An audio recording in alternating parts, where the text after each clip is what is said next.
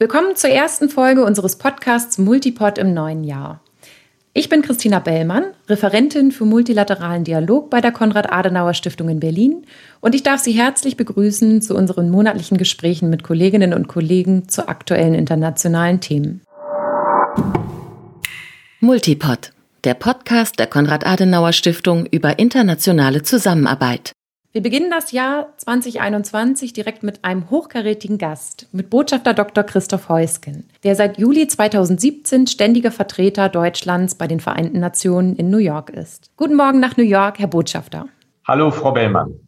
Botschafter Heusgen, Sie haben dieses Amt übernommen, nachdem Sie zwölf Jahre außenpolitischer Berater der Bundeskanzlerin waren. Ich würde gerne mit Ihnen über die sechste Mitgliedschaft Deutschlands als gewähltes Mitglied im Sicherheitsrat der Vereinten Nationen sprechen, die am 31. Dezember 2020 zu Ende gegangen ist. Kurz zur Einordnung für die Hörerinnen und Hörer. Der Sicherheitsrat der Vereinten Nationen in New York hat insgesamt 15 Sitze, von denen fünf durch die sogenannten ständigen Mitglieder besetzt sind. Das sind die USA, Frankreich, Großbritannien, Russland und China. Die restlichen zehn Sitze werden auf der Basis eines regionalen Proporzes gewählt. Es werden immer jeweils fünf Sitze gleichzeitig in einem zweijährigen Rhythmus neu per Wahl durch die Generalversammlung der Vereinten Nationen vergeben. Alle acht Jahre kandidiert Deutschland für einen dieser Sitze. Vor zwei Jahren trat Deutschland sein Mandat mit einer ambitionierten Agenda und mit wichtigen Themen an, wie zum Beispiel Frauen, Frieden und Sicherheit oder auch dem Nexus Klima und Sicherheit. Darüber hinaus übernahm Deutschland gemeinsam mit anderen Mitgliedern die Federführung in wichtigen Dossiers wie zum Beispiel Afghanistan, humanitäre Hilfe in Syrien, Sudan sowie den Vorsitz in Sanktionskomitees zu Libyen und Nordkorea.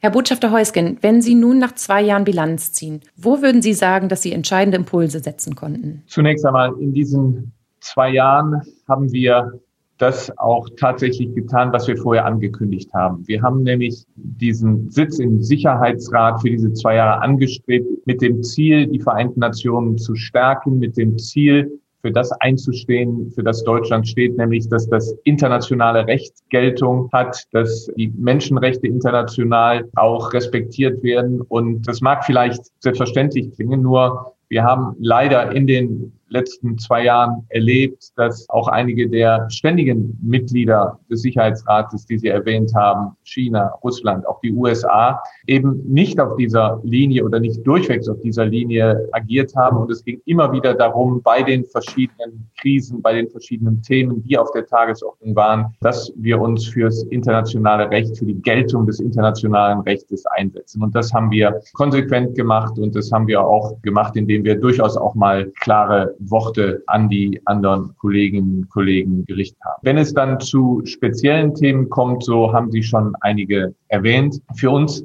war es wichtig, dass wir auf der einen Seite natürlich uns die Krisen anschauen und sehen, wie wir bei den aktuellen Krisen von Syrien über Libyen bis Jemen, bei vielen afrikanischen Konflikten dazu beitragen, dass wir einer Lösung näher kommen. Wir haben darüber hinaus aber versucht, auch Akzente zu setzen, indem wir den Sicherheitsrat versucht haben zu lenken in Richtung nicht nur auf Krisenbewältigung, sondern auch Krisenverhütung, indem wir großen Wert gelegt haben auf Themen, die als Auslöser für Konflikte angesehen werden. Das war das eine Thema und das hat uns über die zwei Jahre immer wieder begleitet. Das war der Respekt vor den Rechten der, der Menschen. Die Vereinten Nationen gründen ja auf der Charta und auf der allgemeinen Erklärung der Menschenrechte. Und wir haben immer wieder auf die Rechte der Menschen immer wieder Wert gelegt und immer wieder angeprangert, wenn es doch zu Verletzungen kam. Das ging von den Uiguren in, in China über die Rohingya in Bangladesch und die geflohen sind aus Myanmar. Das ging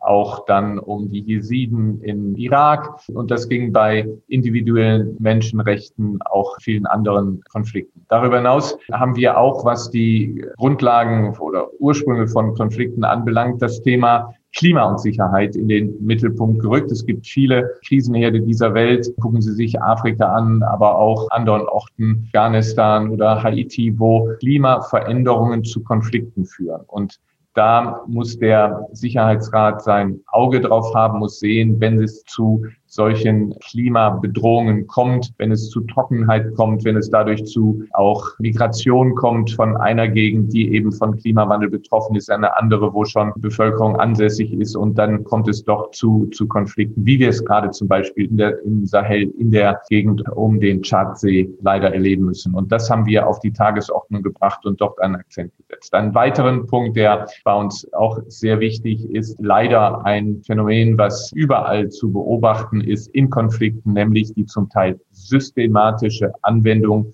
von sexueller Gewalt. Und hier haben wir in einer, würde ich schon fast sagen, spektakulären Sitzung des Sicherheitsrates, wo wir die Nobelpreisträger äh, Nadia Murad und Dr. Mukwege hier in New York hatten, haben wir auf diese systematische sexuelle Gewalt hingewiesen und haben äh, dann letztlich mit großen Widerständen kämpfend. Trotzdem haben wir es geschafft, eine Resolution, das heißt eine neue Regel des Sicherheitsrates, die juristisch verbindlich ist, durchzusetzen, bei der die Opfer in, doch in das Blickfeld genommen werden, bei dem auch dafür Sorge getragen wird, dass die Grundlage gelegt wird dafür, dass diejenigen, die verantwortlich sind für sexuelle Gewalt, dass die dann auch ihrer Strafe zugeführt werden. Das waren Elemente der Konfliktverhütung. Und wir haben dann, und da haben Sie einiges schon genannt, bei konkreten Konflikten unseren Beitrag geleistet. Ich kann Sie im Einzelnen vielleicht mal kurz durchgehen. Wir waren federführend für Libyen, den sogenannten Sanktionsausschuss. Und wir haben dann in diesen zwei Jahren besonders die Situation in Libyen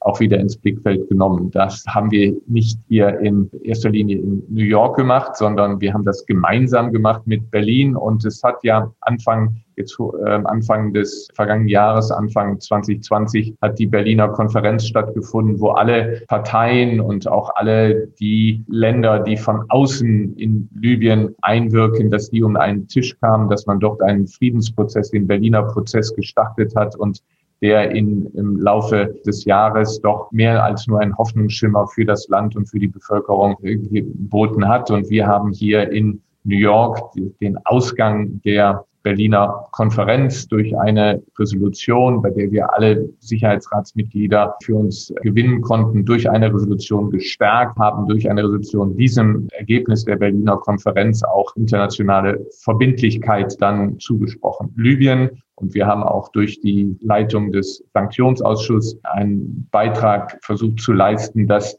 die Zuführung von Waffen in dieses Land, dass die äh, aufhört bzw. gebremst wird. Libyen war ein, Syrien war ein zweiter Punkt. Bei Syrien haben wir zusammen mit Belgien den, die sogenannte Federführung gehabt im, im Sicherheitsrat für die humanitäre Hilfe. Hier ging es darum, dass die vielen, vielen Flüchtlinge, auch Flüchtlinge im eigenen Land in, in Syrien, dass sie weiter humanitäre Hilfe bekommen. In einigen Gegenden des Landes ging das nicht und geht das weiter nicht von der Zentralregierung, sondern die Hilfe muss von außen kommen. Und ähm, hier haben China und Russland versucht, diese Hilfe zu blockieren, indem sie gesagt haben, wir wollen keine UNO-Übergänge mehr gestatten von dieser Gegend um Idlib herum im Nordwesten des Landes, keine Übergänge gestatten in die, in die Türkei, in die Nachbarschaft und da haben wir gegengehalten und das ist dann auch wirklich schon fast eskaliert. Wir sind ins Wochenende reingegangen, haben sehr hart verhandelt und es ist dann zum Schluss gelungen, dass wir zumindest einen, einen zentralen Übergang von dieser Region um Idlib im, im Nordwesten des Landes, dass wir einen Übergang offen halten konnten für ein Jahr, sodass weiter humanitäre Hilfe in das Land gelangen konnten. Das war eine sehr harte Sitzung und ich habe da seinerzeit auch den Vorsitz im Sicherheitsrat geführt. Das geht ja im monatlichen Rhythmus und habe es dann auch ganz klar gemacht, dass diejenigen, die in, in Moskau, die in Peking sitzen und die Weisungen erteilen, dass sie schon eine sehr große Verantwortung dafür tragen, dass durch die Entscheidung der Russlands und Chinas es nicht mehr möglich ist, die Bevölkerung im Nordwesten optimal zu versorgen. Letztlich ist es gelungen, dass weiter Hilfe reingehen kann, aber es wird komplizierter, logistisch komplizierter. Das war Syrien. Wir haben dann im Hinblick auf Afghanistan, wo wir auch im Sicherheitsrat die Federführung haben, da ist es gelungen, die Präsenz der UNO in diesem Land weiter sicherzustellen. Und wir haben in, der, in, dieser Resolution auch klar gemacht, wie wichtig es ist, dass jetzt auch im Hinblick auf die Verhandlungen, äh, die Friedensverhandlungen im Land, dass wie wichtig es ist, dass das, was jetzt in den letzten Jahren erreicht ist an Verwirklichung von Menschenrechten, auch an Beteiligung von Frauen im gesellschaftlichen und politischen Leben, dass das erhalten bleiben muss. Wir haben auch uns intensiv um den Sudan gekümmert. Da ging es darum, eine Operation, die seit 15 Jahren in Darfur eine militärische Operation war, dass die zu Ende geht und ersetzt wird, aber durch eine weitere Präsenz der UNO, durch eine sogenannte politische Mission, die helfen soll, den Übergang, der, den wir ja im Sudan beobachten, zu einer zivilen Regierung, den weiter zu begleiten und die Kräfte, die dort eine Zukunft für das Land wollen, wo nicht mehr das Militär, sondern wo auch die Zivilbevölkerung gehört wird und beteiligt ist, das um diese Zukunft sicherzustellen. Wir haben dann auch noch einen Beitrag geleistet durch unseren Vorsitz im Sanktionsausschuss für Nordkorea. Da ging es darum, sicherzustellen, dass die Sanktionen, die 2017 verabschiedet worden sind, dass die auch teilweise tatsächlich eingehalten werden. Sie wissen, dass Kim Jong-un weiter versucht, der Machthaber in Nordkorea Nuklearwaffen herzustellen. Und da ging, geht es darum, durch diese Sanktionen zu verhindern, dass er da die entsprechende Unterstützung bekommt. Gleichzeitig haben wir aber in diesen zwei Jahren, und das war uns besonders wichtig, einen Beitrag dazu geleistet, dass die humanitäre Hilfe, die an dieses leidgeprüfte Volk von außen kommt, dass die erleichtert wird, dass da die Genehmigungsmechanismen auch so sind, dass die humanitäre Hilfe schnell an das Land gelangen kann. So haben wir eben, wie gesagt, bei einigen allgemeinen Themen unseren Beitrag geleistet und gleichzeitig bei den konkreten Konflikten, die auf der Tagesordnung standen, auch da haben wir jeweils auch wiederum konkret dazu beigetragen, dass man zu Lösungen, dass man Lösungen näher kam, aber auch, dass man eben verhindert hat, dass das Schlimmeres passiert. Dankeschön, Herr Botschafter Heusgen. Sie haben da wirklich ein eindrucksvolles Bild gezeichnet von der Anzahl an Herausforderungen, die Sie in den zwei Jahren zu bearbeiten hatten. Ich würde da gerne einen Aspekt herausgreifen, den Sie auch schon haben anklingen lassen, im Kontext neuer geopolitischer Herausforderungen. Zum einen, was wir in, in den letzten Jahren ja gesehen haben, ist, dass China mit einem neuen Selbstbewusstsein auftritt über die letzten Jahre. Und viele stellen auch fest, dass das Ziel multilateral multilaterale Institutionen für eigene strategische Interessen zu nutzen, immer stärker verfolgt wird. Dann zum anderen hinterließen natürlich das Desinteresse der Trump-Regierung an eben diesen multilateralen Prozessen ähm, und auch der, der Rückzug bisweilen aus diesen Institutionen ein gewisses Vakuum. Deutschland als ein Verfechter einer wertegebundenen und liberalen Weltordnung verlor damit in vielen Auseinandersetzungen einen wichtigen Bündnispartner. Ich würde Sie gerne fragen, bei all diesen Herausforderungen und Hindernissen, mit denen Sie in den vergangenen Jahren konfrontiert waren, wo sehen Sie denn positive Entwicklungen und wie können diese auch nach Deutschlands Zeit im Sicherheitsrat mit der Wertegemeinschaft bewahrt werden? Zunächst mal Ihre Beschreibung stimmt leider. Wir haben es in diesen zwei Jahren doch sehr schwer gehabt, mit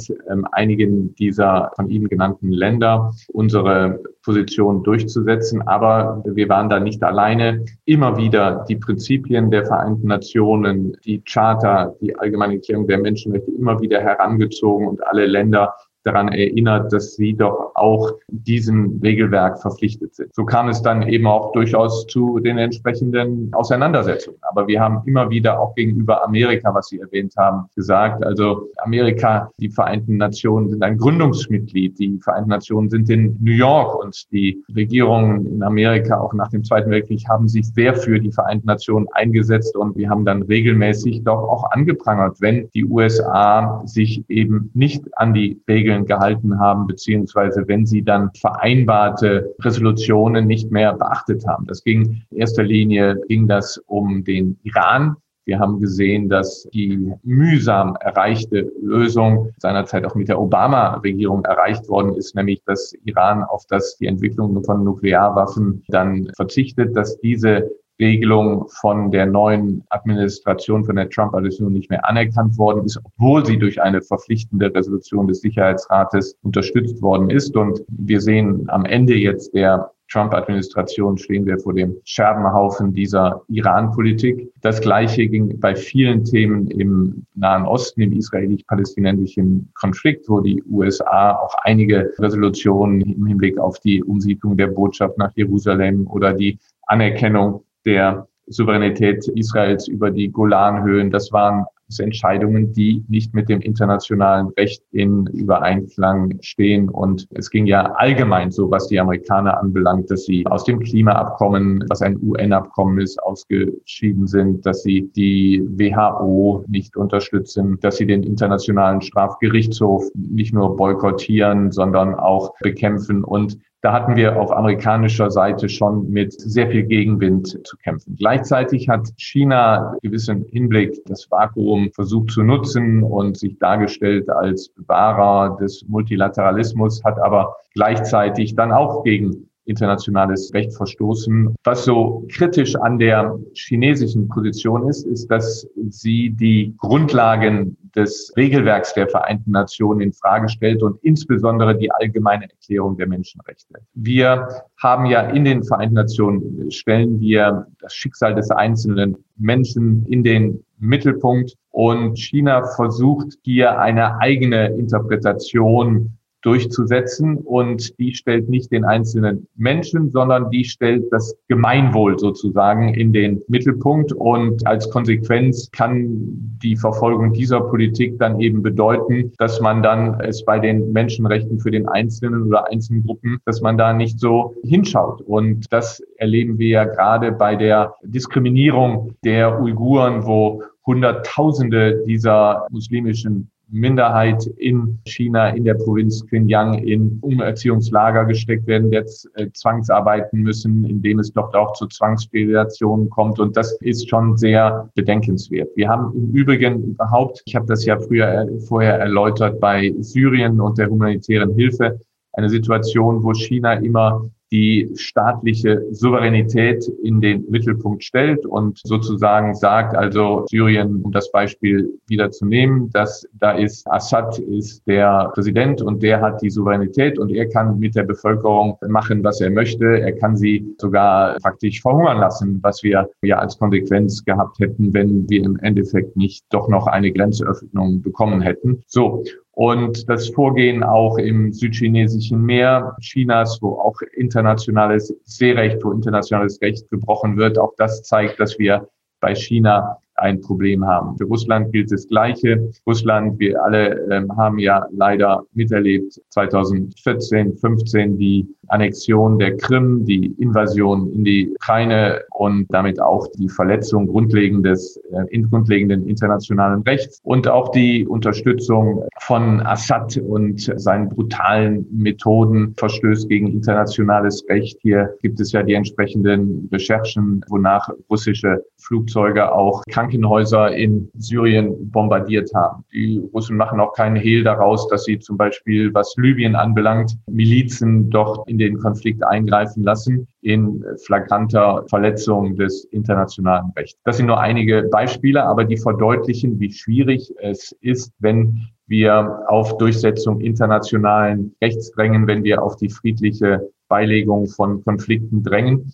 Und Sie fragten nach Hoffnungsschimmern. Und hier muss ich sagen, dass die beiden Regierung nicht nur angekündigt hat, sondern auch durch die personelle Besetzung schon klar macht, dass hier ein Wandel einkehrt und dass hier wieder die internationale Zusammenarbeit, die Arbeit mit Partnern, die Arbeit mit Wertepartnern auch in den Mittelpunkt stellt. Und da erhoffe ich mir schon einen Wandel, weil wir dann mit den Amerikanern, mit denjenigen, die jetzt auch in den letzten vier Jahren zusammengestanden haben, dass wir doch wieder ein bisschen frischen Wind in die Politik bringen und frischen Wind auch und Unterstützung für die regelbasierte internationale Ordnung, für die friedliche Beilegung von Konflikten. Aber das wird ein intensives Bemühen sein müssen und wir werden da jetzt uns nicht zurücklehnen können, sondern wir werden als Deutschland weiter gefordert sein, damit in erster Reihe für die Durchsetzung internationalen Rechts uns einzusetzen. Herzlichen Dank. Wir sind sehr gespannt. Wir zeichnen diese Ausgabe einen Tag vor der Vereidigung des neuen US-amerikanischen Präsidenten Biden auf, was da auf der internationalen Arena dann ab morgen passieren wird. Das hat sicherlich auch nochmal starke Auswirkungen Auf all diese Initiativen. Ich würde den Blick gerne ein bisschen mehr ins ähm, europäische Umfeld lenken. In den vergangenen zwei Jahren war ja auch eine starke europäische Präsenz im Sicherheitsrat wahrzunehmen. Neben den zwei europäischen ständigen Mitgliedern Frankreich und Großbritannien waren auch noch Polen, Estland und Sie hatten das bereits erwähnt, Belgien die Möglichkeit, europäische Werte und Positionen im Sicherheitsrat zu verteidigen. Da würde ich von Ihnen gerne mal hören, wie viel sozusagen europäische Einheit denn im Sicherheitsrat hergestellt werden konnte und in welchen Dossiers das unter Umständen vielleicht eher schwierig war. Diese, diese europäische Zusammenarbeit gehört eindeutig zu den positiven Erfahrungen, die wir aus den zwei Jahren im Sicherheitsrat mitnehmen. Wir haben mit den von Ihnen genannten Ländern eng, sehr, sehr eng zusammengearbeitet. Das war in erster Linie im ersten Jahr Frankreich. Wir haben gemeinsam mit Frankreich, weil unsere Präsidentschaften durch das Alphabet durchaus ein bisschen zufällig, aber unsere Präsidentschaften waren hintereinander. Und so haben wir dann zwei Monate lang gemeinsame Präsidentschaften gehabt mit einem gemeinsamen Programm und mit einem gemeinsamen Auftreten auch der Botschafter und insbesondere auch der Außenminister. Und das war ein, ein gutes deutsch-französisches Signal. Und wir haben dann im zweiten Jahr als Estland, als zusätzliches Mitglied im Sicherheitsrat war, haben wir dann durch die Abfolge Estland, Frankreich, Deutschland im Sicherheitsrat, haben wir diese drei Monate den europäischen Frühling genannt und haben drei Monate lang sehr eng zusammengearbeitet, uns eng miteinander abgestimmt und auch immer wieder in den Sicherheitsrat ja, europäisch dann auch hineingewirkt. Und wenn Sie sich dann die Bilanz anschauen, ich glaube, es gab über 100 Resolutionen, die verabschiedet worden sind in dieser Zeit, die europäischen Mitglieder haben immer alle gemeinsam abgestimmt und wir waren schon ein sehr starker Block, der sich eben für eine starke UNO, für die friedliche Beilegung von Konflikten, die sich eben für das internationale Recht, die internationalen Menschenrechte eingesetzt haben. Und das war wirklich sehr gut zu sehen, wie, wie eng und freundschaftlich die Zusammenarbeit zwischen den Europäern war. Da kann sicher sogar noch mehr passieren, aber ich glaube, das können wir ganz eindeutig auf der positiven Seite der, der, der Bilanz des Sicherheitsrates vermerken. Zum Abschluss würde ich gerne noch eine Frage stellen mit Blick auf die immer mal wieder angesprochene Reform oder den Reformbedarf des Sicherheitsrates. Äh, gemeinsam mit Brasilien, Indien und Japan bildet Deutschland die sogenannten G4 und diese Staaten, die setzen sich immer wieder für eben eine besagte Reform des Sicherheitsrates, inklusive einer Erweiterung ein. Wo stehen wir genau in diesem Prozess und was ist Ihre Einschätzung? Welche Möglichkeiten bestehen hier Fortschritte angesichts der realpolitischen Gegebenheiten zu erzielen? Wir betreiben diese Reform des Sicherheitsrates nicht als Selbstzweck, weil wir unbedingt wollen, dass Deutschland da einen, einen, Sitz im Sicherheitsrat hat, sondern wir machen das aus grundsätzlichen Erwägungen. Wir glauben, dass der Sicherheitsrat bei der Konfliktlösung heute genauso wie es nach dem, seit dem Zweiten Weltkrieg eine zentrale Rolle spielen muss. Das ist der einzige Ort, wo alle, auch alle Großmächte, wo bei den Vereinten Nationen im Sicherheitsrat eben Vertreter aller Regionen zusammenkommen. Und wir sagen, diese, die Zusammensetzung dieses Sicherheitsrates, die muss erneuert werden. Es kann nicht sein, dass die Zusammensetzung noch der Mächtekonstellation nach dem Ende des Zweiten Weltkrieges entspricht, sondern die Zusammensetzung muss angepasst werden. Es kann nicht sein, dass 54 Staaten, Mitgliedstaaten, nämlich die afrikanischen Staaten zum Beispiel, nicht durch ein ständiges Mitglied, so einen ständigen Sitz, ein ständiges Mitglied im Sicherheitsrat vertreten sind. Das Gleiche gilt für Südamerika. Auch Indien, das zweitgrößte Land der Welt, ist nicht vertreten. Japan und Deutschland sind große Beitragszahler Deutschland und daher erheben wir den Anspruch, wir sind der zweitgrößte Zahler nach den USA für das gesamte ähm, UN-System. Ähm, wir leisten aktive Beiträge bei vielen Konflikten. Wir haben darüber gesprochen. Und wir erheben auch den Anspruch, dass wir einen ständigen Sitz im Sicherheitsrat haben.